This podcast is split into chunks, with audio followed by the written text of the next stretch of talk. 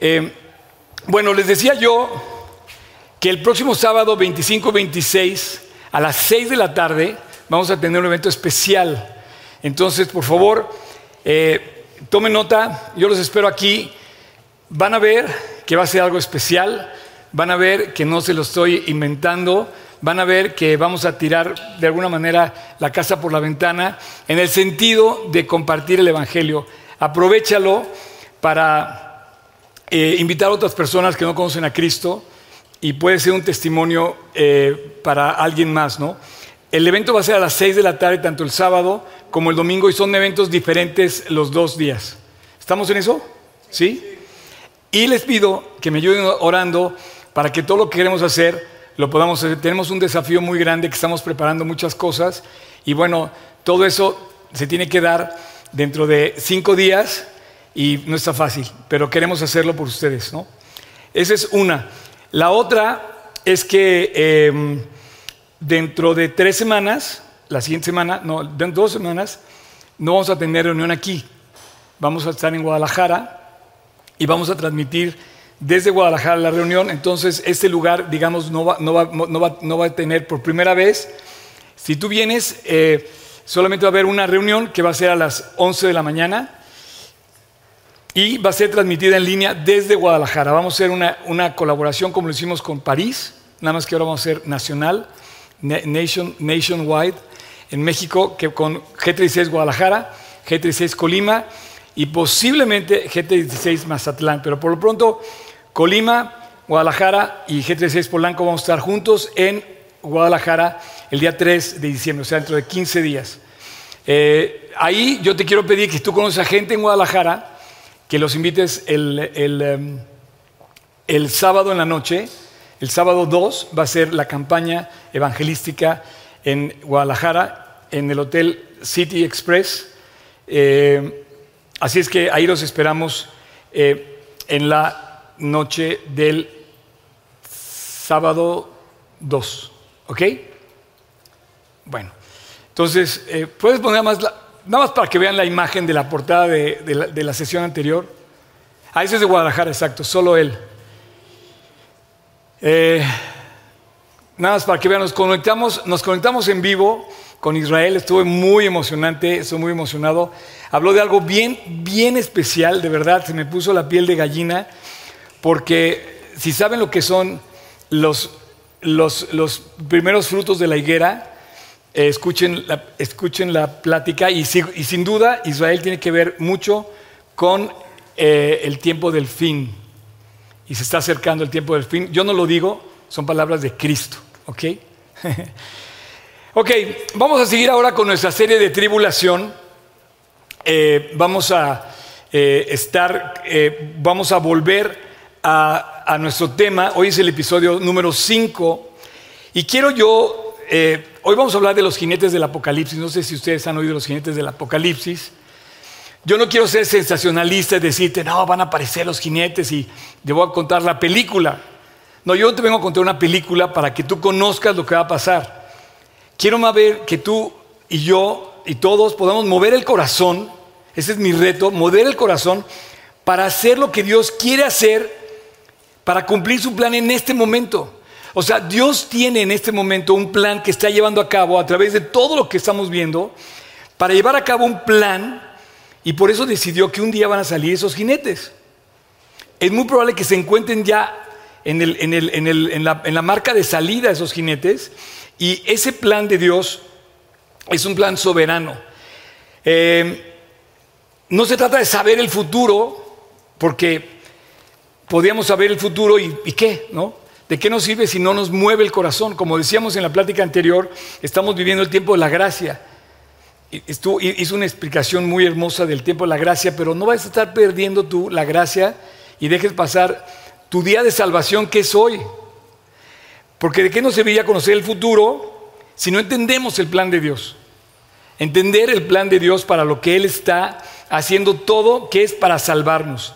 Entonces, dentro de ese plan está Apocalipsis.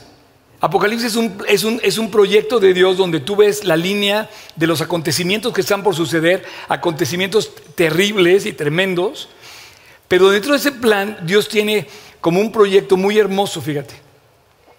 No sé si te ha pasado que de repente viajas y sales al, campo y, ves la, belleza del campo, de los montes, de los mares, del, y, te, y te, así te, te, conmueve ¿no? la, la, naturaleza. Bueno, imagínate la naturaleza restaurada, renovada por Dios. Imagínate que Dios entra a remodelar su casa. No sé si ustedes han visto ese, tipo de obras de antes y después, ¿no? Entonces ves el departamento todo viejo, acabado, y de repente, dice, y después renovado, moderno, nuevo todo. Imagínate cuando Dios remodele la tierra. O sea, imagínate, creó la tierra eh, con un esplendor espectacular, pero su plan es renovar todo. ¿No lo dice la Biblia? Lo dice literal, nuevos cielos y nueva tierra. La casa en donde estamos, señores, la van a tener que remodelar porque ya se echó a perder. ¿Estamos de acuerdo? Hay mucha violencia, hay mucha mentira, hay mucha traición, hay muchas cosas que hacen mal. Y los, hombres la hemos echado a perder. Entonces Dios quiere remodelar esa casa. Y dentro de eso que quiere hacer, tiene como, por ejemplo, salvar a los que creen en Él. Bueno, creemos en Él.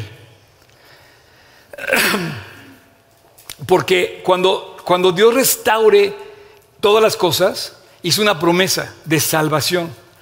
Y la gloria de los que seamos restaurados en, en la eternidad es la esperanza bienaventurada, la salvación, la resurrección, la transformación en cuerpos nuevos y nuevos tiempos, la gloria de un cuerpo nuevo cuando estemos en el cielo, digamos, junto con la multitud de todos los millones y millones si tú eh, lees, por ejemplo, Apocalipsis 5, ¿no?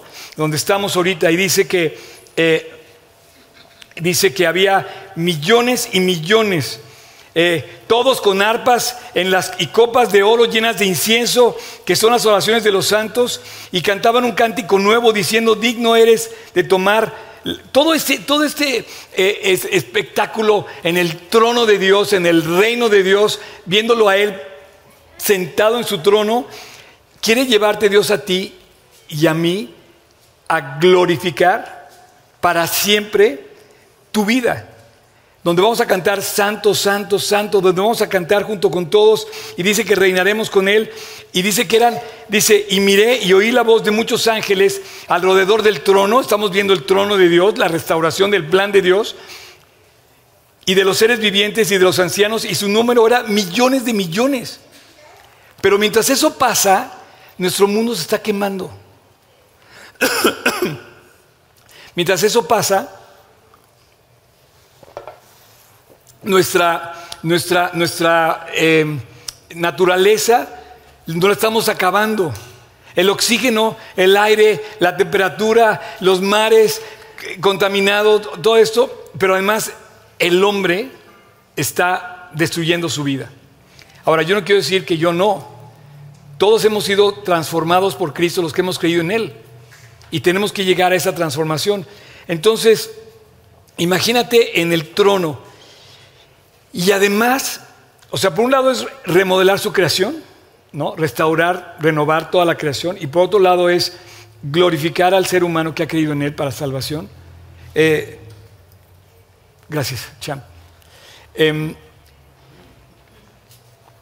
y por otro lado, lo que tiene que ver con Israel. Israel es el pueblo escogido de Dios. Hagas lo que hagas, el antisemitismo que está por todo el mundo, que ves que no, que los judíos, que no sé qué. Debo decir una cosa, pásenle el dato a jamás, no van a poder acabar con Israel. No lo van a poder acabar. Es un pueblo escogido por Dios. No digo que sea santo y perfecto, pero no van a poder. Nunca han podido. Han querido acabar con Israel toda la historia de la humanidad. No han podido y no van a poder. ¿Por qué? Porque Dios tiene un plan también sobre Israel. Entonces, este es el plan que Dios tiene, pero tristemente lo estamos viendo que en Apocalipsis, definitivamente, hay cosas feas que dice que van a pasar, ¿no? Y esas cosas feas, pues queremos entenderlas, no, no, no es sensacionalismo, no es para darnos miedo, no es para que conozcamos el futuro y nada más para saber qué va a pasar, no, es para que nosotros podamos entender el plan de Dios y actuar en base a eso. Entonces, en este pasaje que vamos a leer, que, que, habla de los jinetes del Apocalipsis, habla, habla de varias cosas, pero en especial eh, menciona, menciona varios elementos. Y vamos a hablar del caballo blanco, del caballo negro, del caballo rojo y del caballo amarillo.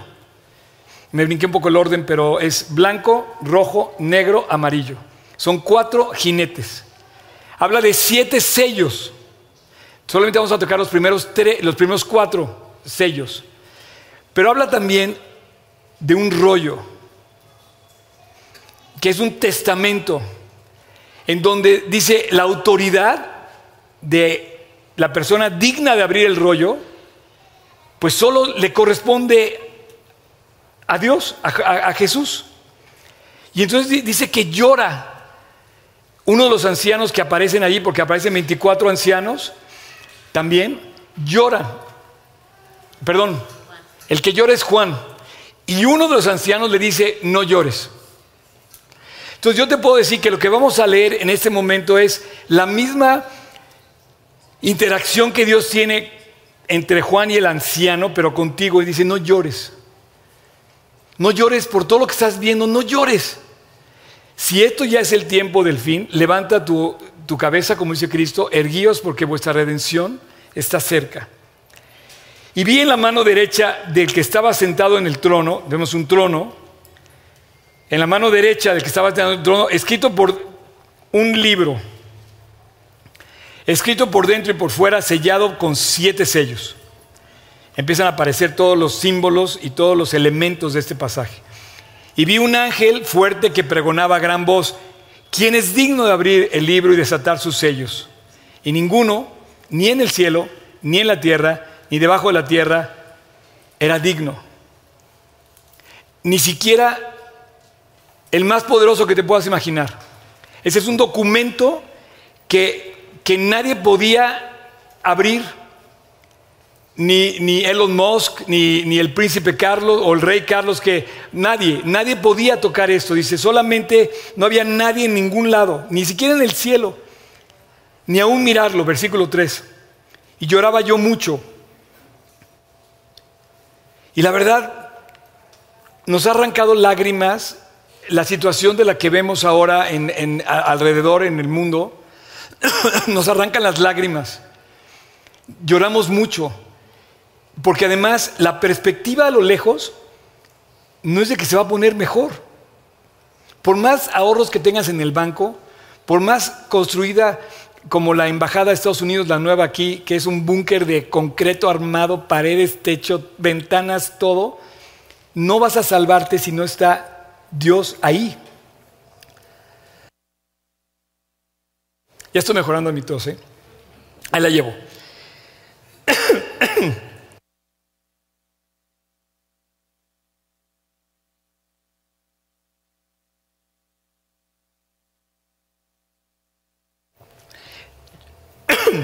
Y lloraba yo mucho. Perdón.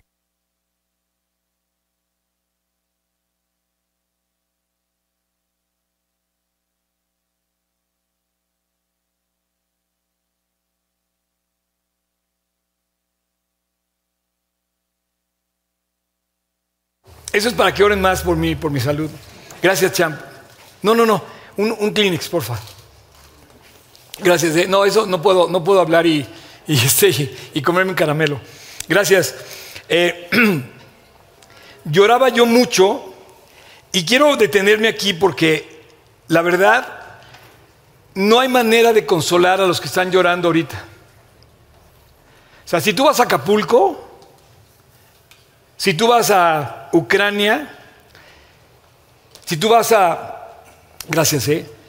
si tú vas a Israel, o si tú vas a las cárceles, o si tú vas a los hospitales, o si tú vas a lo mejor a, lo mejor a tu propia recámara, estás llorando en la noche. Bueno, la Biblia dice, no llores. Lloraba yo mucho, ¿por qué? Porque no había encontrado a nadie digno de abrir el rollo, ni de leerlo, ni de mirarlo. O sea, no había nadie a mi alrededor que me ayudara, decía Juan. Entonces uno de los ancianos me dijo, no llores, no llores. Y aquí aparece nuestro protagonista del día de hoy, que, que aparece con dos nombres distintos. He aquí el león de la tribu de Judá, la raíz de David. Entonces aparece un león. Ha vencido para abrir el o sea, ha vencido, no ha venido, sino ha vencido para abrir el libro y desatar sus siete sellos. Por favor, hermano, hermanas, los que están escuchando esta plate, no quites tus ojos del trono de Dios. Si estás llorando es porque quitaste tus ojos del trono. Pero si volteas a ver el trono de Dios, voltea a ver lo que dice este hombre. Dice, ha vencido. Nadie le va a quitar su reino ni su corona. Y Él es el, es el que va a ser capaz de abrir las cosas que otros no podemos descubrir. La raíz de David, el león de la tribu de Judá, ha vencido para abrir el libro y saltar sus siete sellos. Y miré y vi en medio del trono a cuatro seres vivientes, y empiezan a salir los personajes de este pasaje, y en medio de los, y en medio de los ancianos estaba en pie un cordero. Un cordero como inmolado, que tenía siete cuernos, siete ojos, los cuales son el Espíritu del Dios vivo enviado por toda la tierra. Y vino y tomó el libro en la mano. Y cuando hubo tomado el libro, los cuatro seres vivientes y los veinticuatro ancianos se postraron delante del Cordero. Tenían todos arpas y copas llenas de oro. Y cantaban un nuevo cántico diciendo, digno eres de tomar el libro y de abrir sus sellos, porque fuiste inmolado y tu sangre nos ha redimido para Dios de todo linaje y lengua y pueblo y nación. Y nos ha hecho para nuestro Dios reyes y sacerdotes. Y reinaremos sobre la tierra. Y miré y oí una voz, la voz de muchos ángeles alrededor del trono y de los seres vivientes. Y de los ancianos. Y su número era millones de millones que decían a gran voz, el Cordero, que fue inmolado, es digno de tomar el poder, las riquezas, la sabiduría, la fortaleza, la honra, la gloria y la alabanza. Y a todo lo creado que está en el cielo y, toda, y sobre la tierra y debajo de la tierra y del mar y de todas las cosas que en ellos hay, oí decir, aquel que está sentado en el trono y al Cordero sea la alabanza, la honra, la gloria y el poder por los siglos de los siglos. Wow. El cordero que fue inmolado, el que está sentado en el trono y el rollo. Yo quisiera que en esta eh, línea de ideas nos colocáramos frente a este pasaje y vamos a sacar solamente a los cuatro jinetes, que ahorita vamos a hablar de ellos, y vamos a sacar a tres elementos más de este pasaje. El rollo, el león y el cordero. El, león, al león le tienes miedo. Si tú te encontrabas con un león de frente, le tienes miedo. El, león de la tribu de Judá va a venir a juzgar y va a venir a hacer justicia a los enemigos de Dios. Y el cordero, a un cordero no le tienes miedo. No le podrías tener miedo a un cordero. Pero el cordero va a tener la paz que nada más la puede conquistar él. El cordero es Jesús. El león de la tribu de Judá es Jesús. Al parecer, Él es el cordero para su pueblo, pero es el león para sus enemigos. Y dice que ha llegado la hora del juicio. No vamos a entrar ahorita al juicio, pero dice que arranca el juicio. Y yo quisiera que en lugar de que pensaras que este momento te trae como duda, eh, porque al parecer todo lo que vemos hoy es desolador. Y pareciera que el mal ha triunfado. Pareciera que si tú volteas a ver a tu alrededor, la perspectiva del mundo es muy fea. Y, va a seguir siendo así. Pero, pero no. Dios tiene un plan. Ese plan, vamos a ponerlo sencillo, está en ese rollo. O sea, en el rollo ese que va a abrir, en ese, en documento, hay un plan establecido. ¿Sabes lo que es ese rollo? Es como un testamento. En un testamento hay un plan definido. Quiero dejarle mi reloj, mi coche, mi bicicleta a tal persona. Y hay un plan creado por el que está emitiendo el testamento, que es Dios Padre, y le está diciendo a la gente, esto va a ser así porque yo lo digo, es mi voluntad. Es la voluntad de Dios, expresada en un plan que está en ese rollo. Y ese rollo lo va a empezar a abrir el Cordero, lo va a empezar a abrir el león de la tribu de Judá, que es el único digno para abrirlo, y aparecen siete sellos. Entonces lo abre y de repente hay siete sellos. Y dice que va a empezar a abrir uno por uno, ¿no? Y vamos a abrir solamente cuatro. Yo quisiera decirte que dentro de estos, eh, digamos, elementos que estamos viendo, quisiera que te quedaras con una frase nada más de dos palabras. No llores. Tú me dirías, oye Oscar, pues aplícala tú porque te la pasas llorando cada reunión.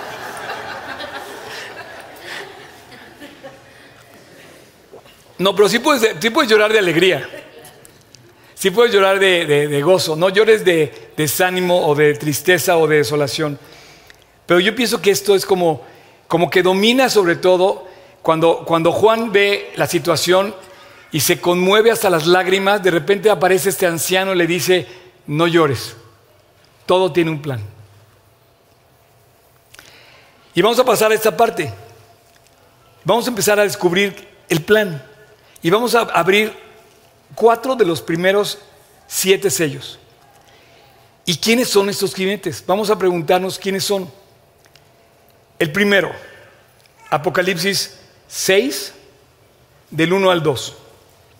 Y miré, perdón, y vi cuando el Cordero abrió uno de los sellos. Y oí a uno de los cuatro seres vivientes decir como de voz de trueno, ven y mira. Y miré, y aquí un caballo blanco. Y el que lo montaba tenía un arco, y le fue dada una corona y salió venciendo y para vencer.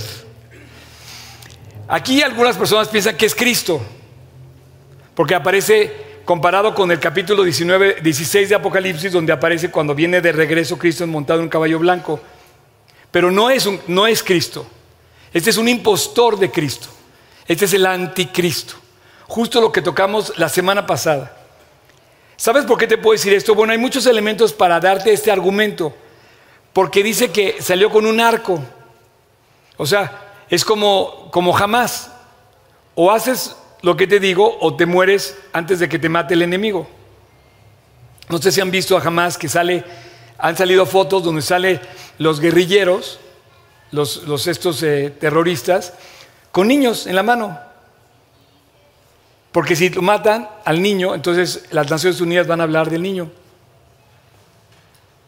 O sea, ¿no se han puesto a pensar por qué las Naciones Unidas no han ido a buscar a los rehenes? ¿Por qué la Cruz Roja no ha ido a darle auxilio a los rehenes? ¿Por qué nadie pregunta por los rehenes?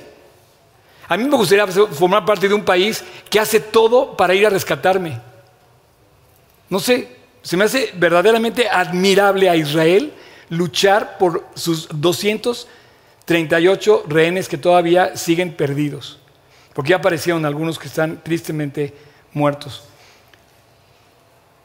Pero cuando, cuando, cuando un dictador sale, sale a punta de balazos. Y este dice que sale con una corona, pero con un arco. Y, el arco, pues definitivamente, si, te quedaba duda, pues los siguientes caballos que siguen, la guerra, la muerte y el hambre, todo se pone color de hormiga, todo color negro. ¿Por qué? Porque pues, hay hambre, hay muerte. Mira, hemos visto muerte, pero cuando aparezca el caballo amarillo, o sea, va a palidecer la cantidad de muertos que hemos visto, y eso que han muerto millones de personas injustamente en la historia, con lo que va a morir cuando gobierne este dictador. No es Jesús, este es el anticristo. Gobierna con un arco y, y sale venciendo y para vencer. Entonces, el primer jinete que aparece es un caballo blanco y aparece en la escena un dictador, una imitación de Cristo que pretende eh, lograr alcanzar lo que Cristo va a lograr. Los judíos van a creer que Él es el Mesías. Se va a hacer amigo durante tres años y medio de los judíos. Le va a permitir construir el templo. El, el gran anhelo de Israel, el corazón de Israel, que es el templo de Jerusalén, ese hombre se los va a permitir construir.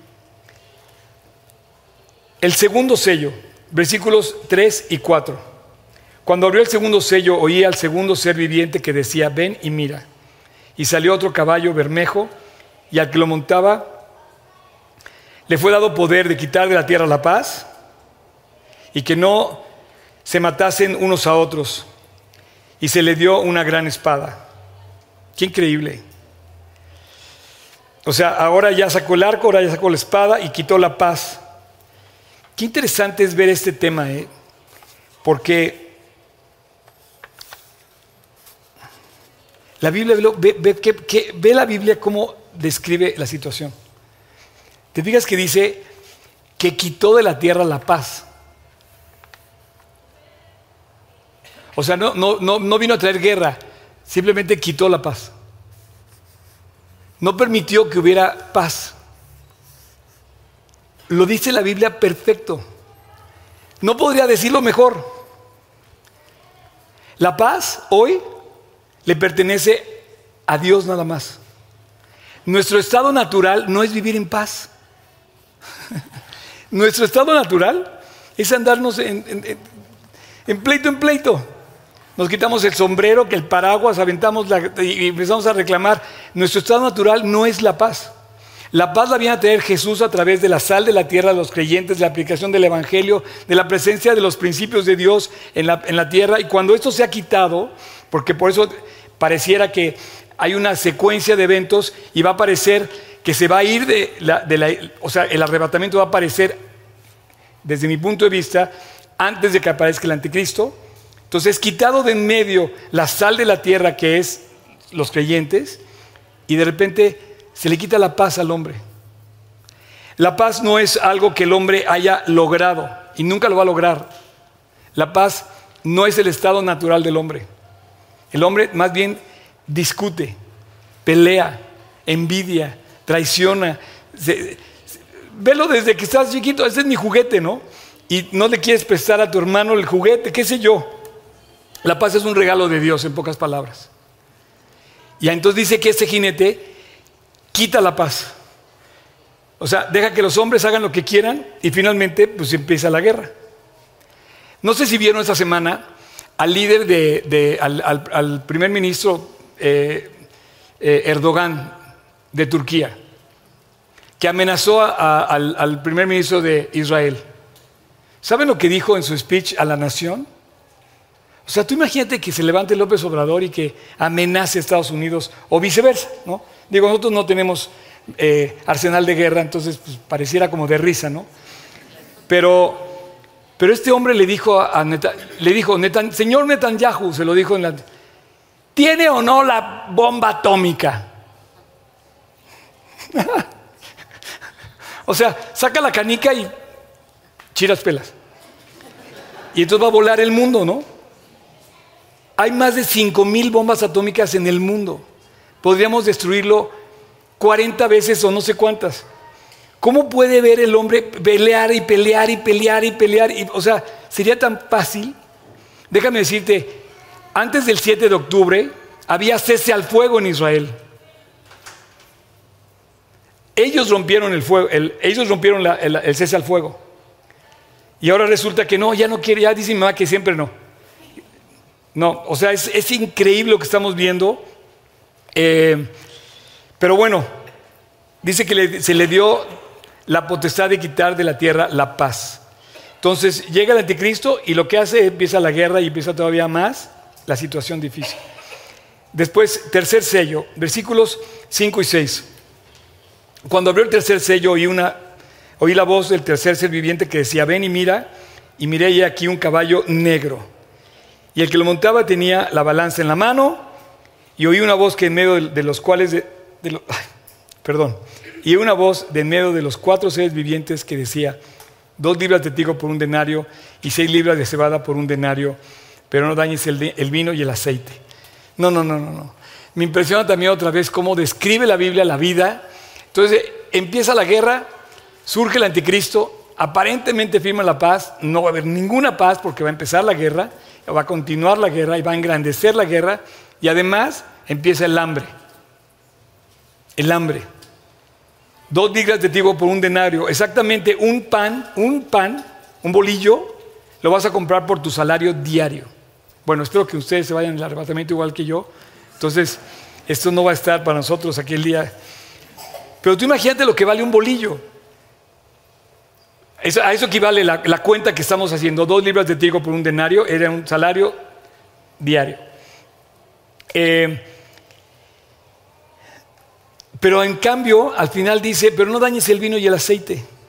El vino y el aceite es como símbolo del lujo, del glamour. Mientras se van a vender un pan por el equivalente a un salario diario, las tiendas de glamour y, y las marcas de lujo, de wellness, de bienestar van a estar vendiendo.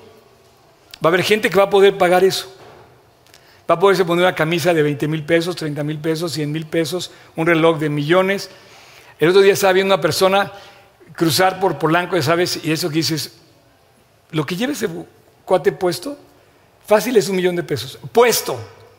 Entre el cinturón, el tenis, el reloj, el short, porque venía en shorts además, la camisa y los lentes, dije, no, ya.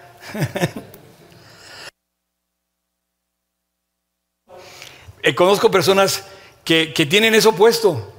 El otro día estaba yo justamente en Líbano, eh, un hombre que nos invitó a comer a su casa, y de repente empiezo a ver cómo venía vestido. Y dije, no, este cuate trae millones de pesos y viene de shorts, con camiseta, de verdad. Pero eso va a pasar en la tribulación, mientras van a seguirse vendiendo las cosas por millones de lujo, de glamour, de, de bienestar. Por otro lado va a haber un hambre donde la gente se va a estar muriendo completamente. Esa va a ser la tribulación. Va a ser terrible, terrible. Si ahorita todos los, noticieros están dándose vuelo para, para sacar a relucir la tragedia de la guerra, no hombre, en aquel tiempo va a ser el pan de todos los días. Y finalmente el caballo amarillo, les decía yo, que va a palidecer toda la situación actual con lo que va a ser este caballo amarillo. Versículos 6 al 8. Dice, el 6 al 8 dice, eh, eh, 7 y 8, perdón. Cuando abrió el cuarto sello, oí, una, oí, la voz del cuarto ser viviente que decía, ven y mira. Y miré y aquí un caballo amarillo, un caballo pálido, y el que lo montaba tenía el nombre de muerte. ¿Y qué más? Y luego el infierno lo seguía, el Hades lo seguía. Y le fue dada potestad sobre la cuarta parte de la tierra para matar con espada, con hambre y mortandad a las fieras de la tierra. Y bueno, el que este, este jinete lo que, lo, que, lo que describe finalmente es, es muerte. Y le voy a pedir a los del worship si pueden subir, por favor. Eh, quiero, quiero concluir que con, con, con, el final de esto. O sea, ¿a qué, me, a qué me, me, me, lleva a contarte de estos cuatro jinetes? Eh, bueno, pues llegamos a una conclusión. Y la conclusión es, ¿de qué me sirve a mí saber el futuro?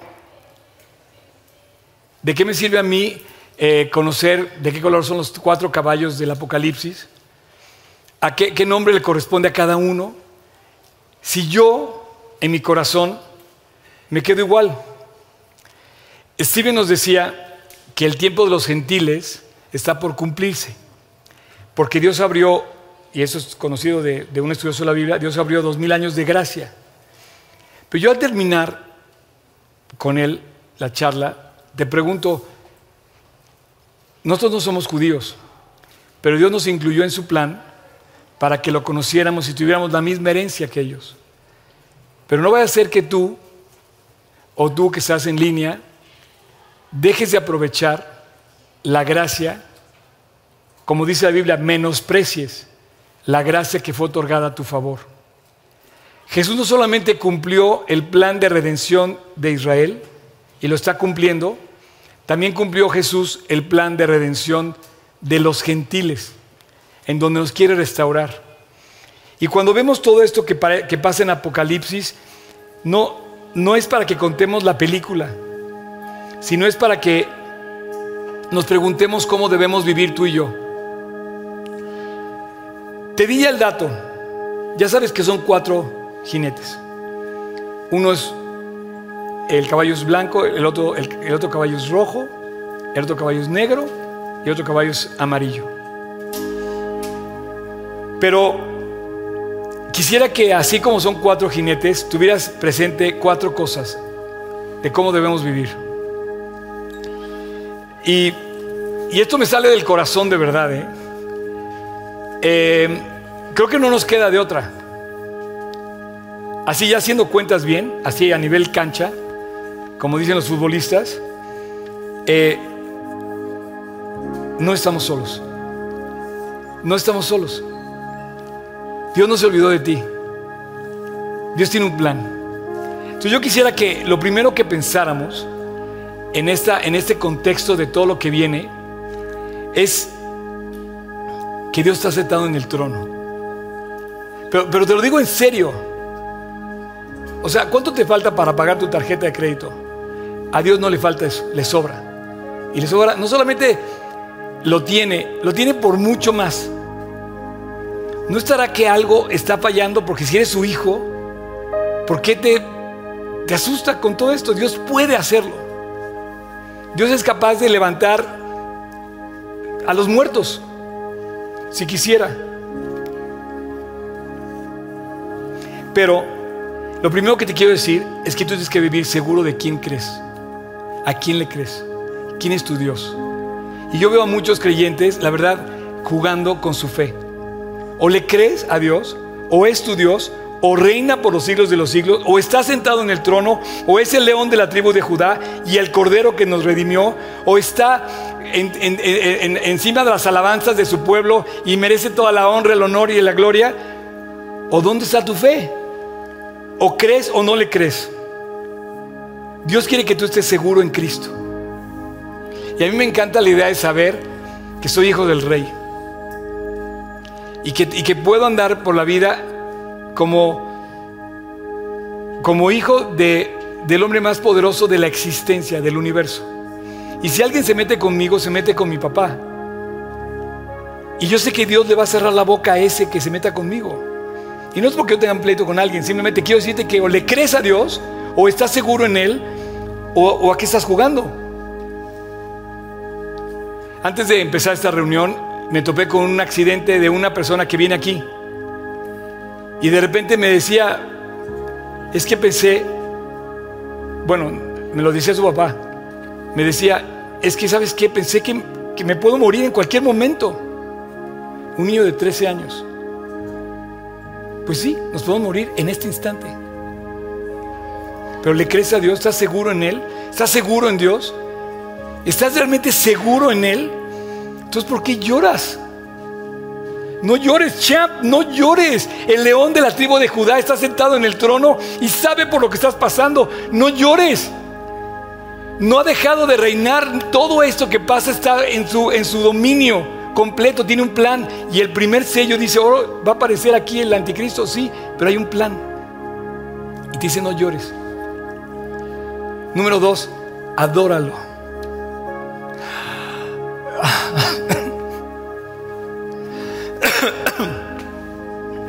o sea, si le crees a Dios, adora a Dios.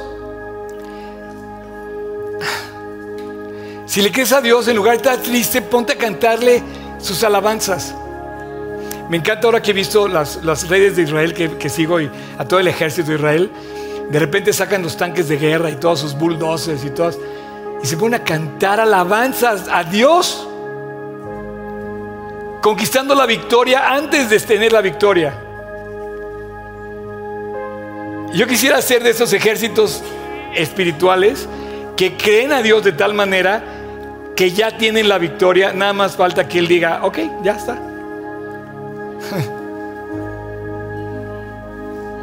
¿Dónde están mis cantantes? Pásenle. Bueno, nuestros cantantes. Ahora sí, Pato, no sé, pero es tu turno, Cham. Voy a dejar a Pato y a su equipo que nos acerquen en el punto número dos de lo que quiero, con, lo que quiero hacer con ustedes esta mañana. Que nos lleven un poquito a darle gracias a Dios. Gracias a Dios por las cosas que, que Él va a hacer en nuestras vidas.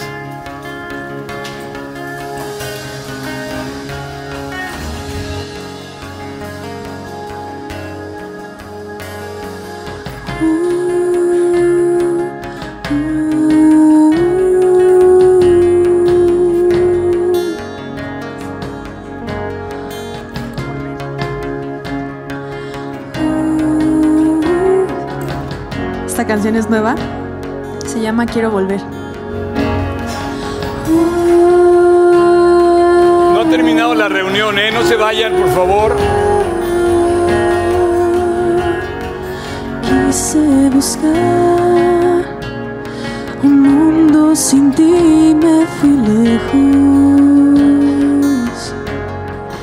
y recorrí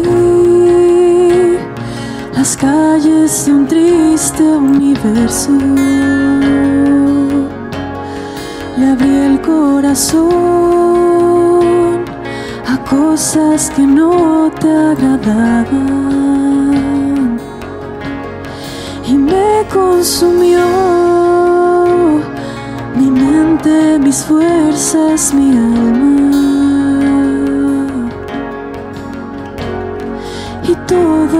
Demás no me llenaba. Mi corazón te añoraba a ti y puse mi atención en cosas vanas. Cada día me alejaba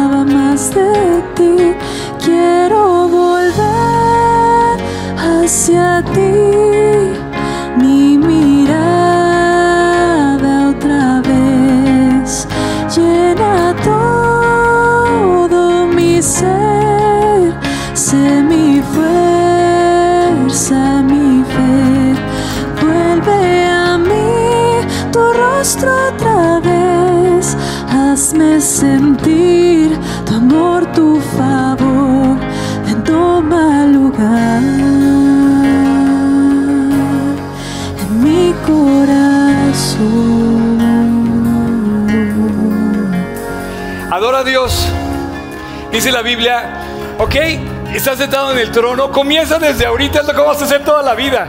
Toda la vida vamos a estar adorando a Dios.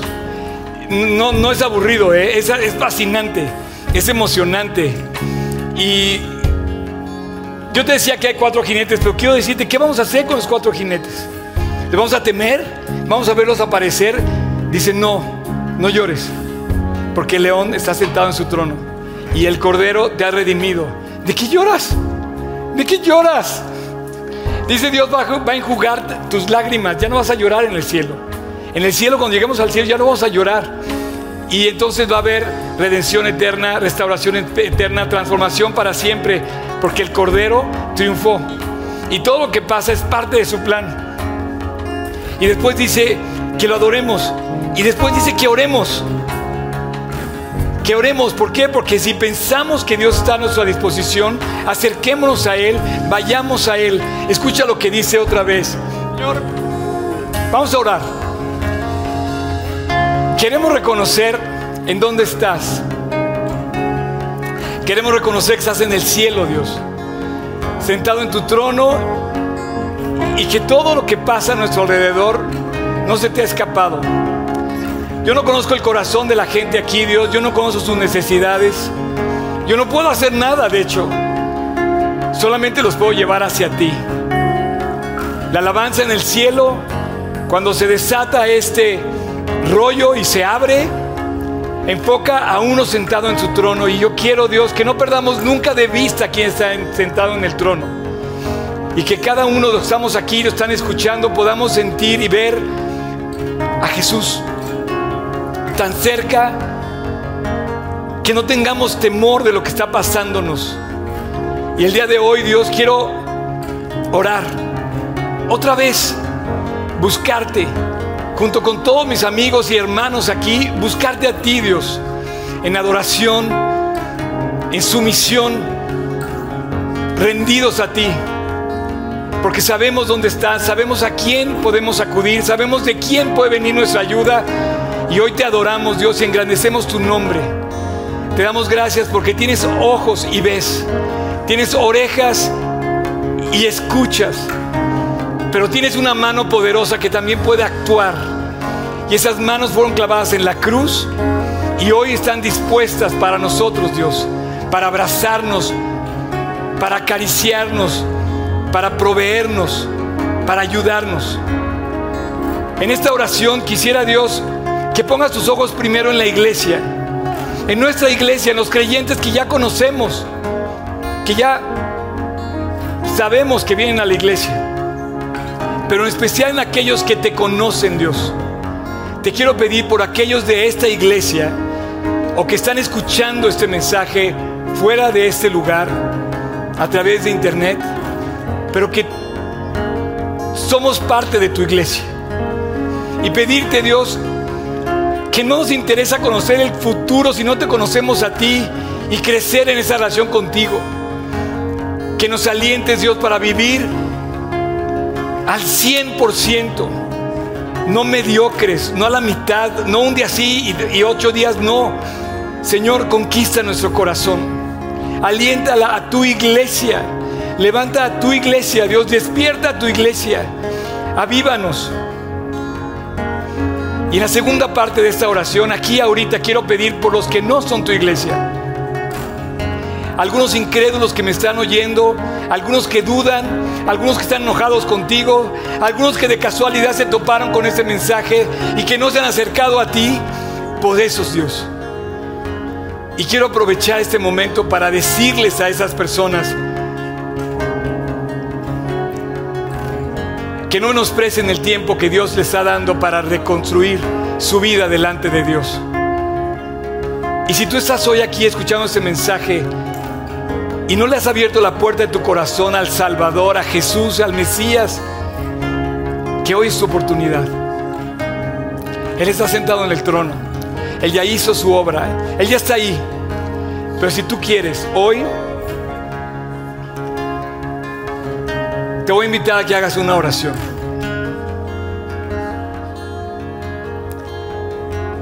Dios está llamando a la puerta de tu corazón y te quiere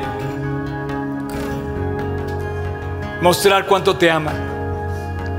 Es tu decisión de dejarlo entrar o no.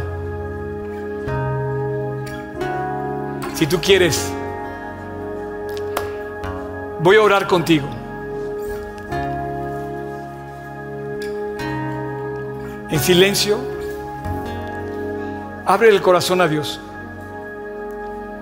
Pídele perdón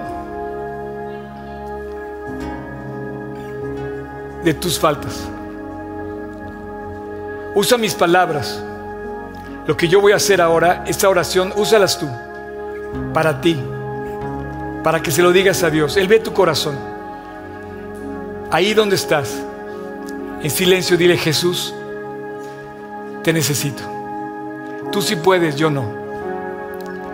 Tú eres capaz, yo no. Tú vives, yo estoy perdido. Necesito antes que nada que me perdones. Señor Jesús, limpia mi vida. Señor Jesús, perdona mis faltas y entra a mi corazón. Te invito a mi corazón, Jesús. Entra a mi corazón. Sáname. Sálvame. Límpiame. Cámbiame. Y de ahora en adelante, camina en mi corazón, junto conmigo. Gracias Dios por haber ido a la cruz y en el Calvario pagar mi deuda. El día de hoy te acepto como mi Salvador y ya no tengo que llorar, porque ahora soy de tus redimidos. A partir de hoy tú eres mi Salvador. Gracias Jesús. En tu precioso nombre. Amén. Muchas gracias por acompañarnos en esta transmisión. A nombre de todo el equipo de G36 Polanco, esperamos sinceramente que haya sido de aliento. Te pregunto, ¿ya estás echando mano de todo el material que está disponible para compartirlo? Aprovechalo y compártelo. Te invitamos a que compartas todo lo que hacemos, que finalmente es llevar el Evangelio a otras personas. Estamos en todos los canales de streaming, YouTube, Spotify, y especialmente te invito a que descargues nuestra app y active las notificaciones para que tú eches mano de todo el material disponible que tenemos para ti. Y muchas gracias por tus oraciones, tus aportaciones y tu servicio. Finalmente, servicio, estamos todos invitados a llevar la palabra de Dios a los que están cerca de nosotros, pero lejos de Dios. Así es que hay que hacerlo y si esto te sirve, aprovechalo, úsalo. Puedes descargar todo el material también en gt16polanco.org. Gracias por tus aportaciones, que finalmente la iglesia tiene necesidades y tú quizás has sido de aquellos que han ayudado para que esto se lleve a cabo. Gracias, gracias de verdad, síguelo haciendo. No estoy pidiendo dinero de ninguna manera, es con toda libertad, pero si tú te quieres sumar, súmate en gt16polanco.org diagonal aportar. Y finalmente, muchas gracias por tus oraciones. La iglesia debe ser casa de oración y Dios nos invita a ser casa de oración. Así es que no dejes de orar para que Dios nos guarde limpios, fieles y asidos a la palabra de Dios. Súmate orando, aportando, sirviendo y nos vemos hasta la próxima. Dios te bendiga.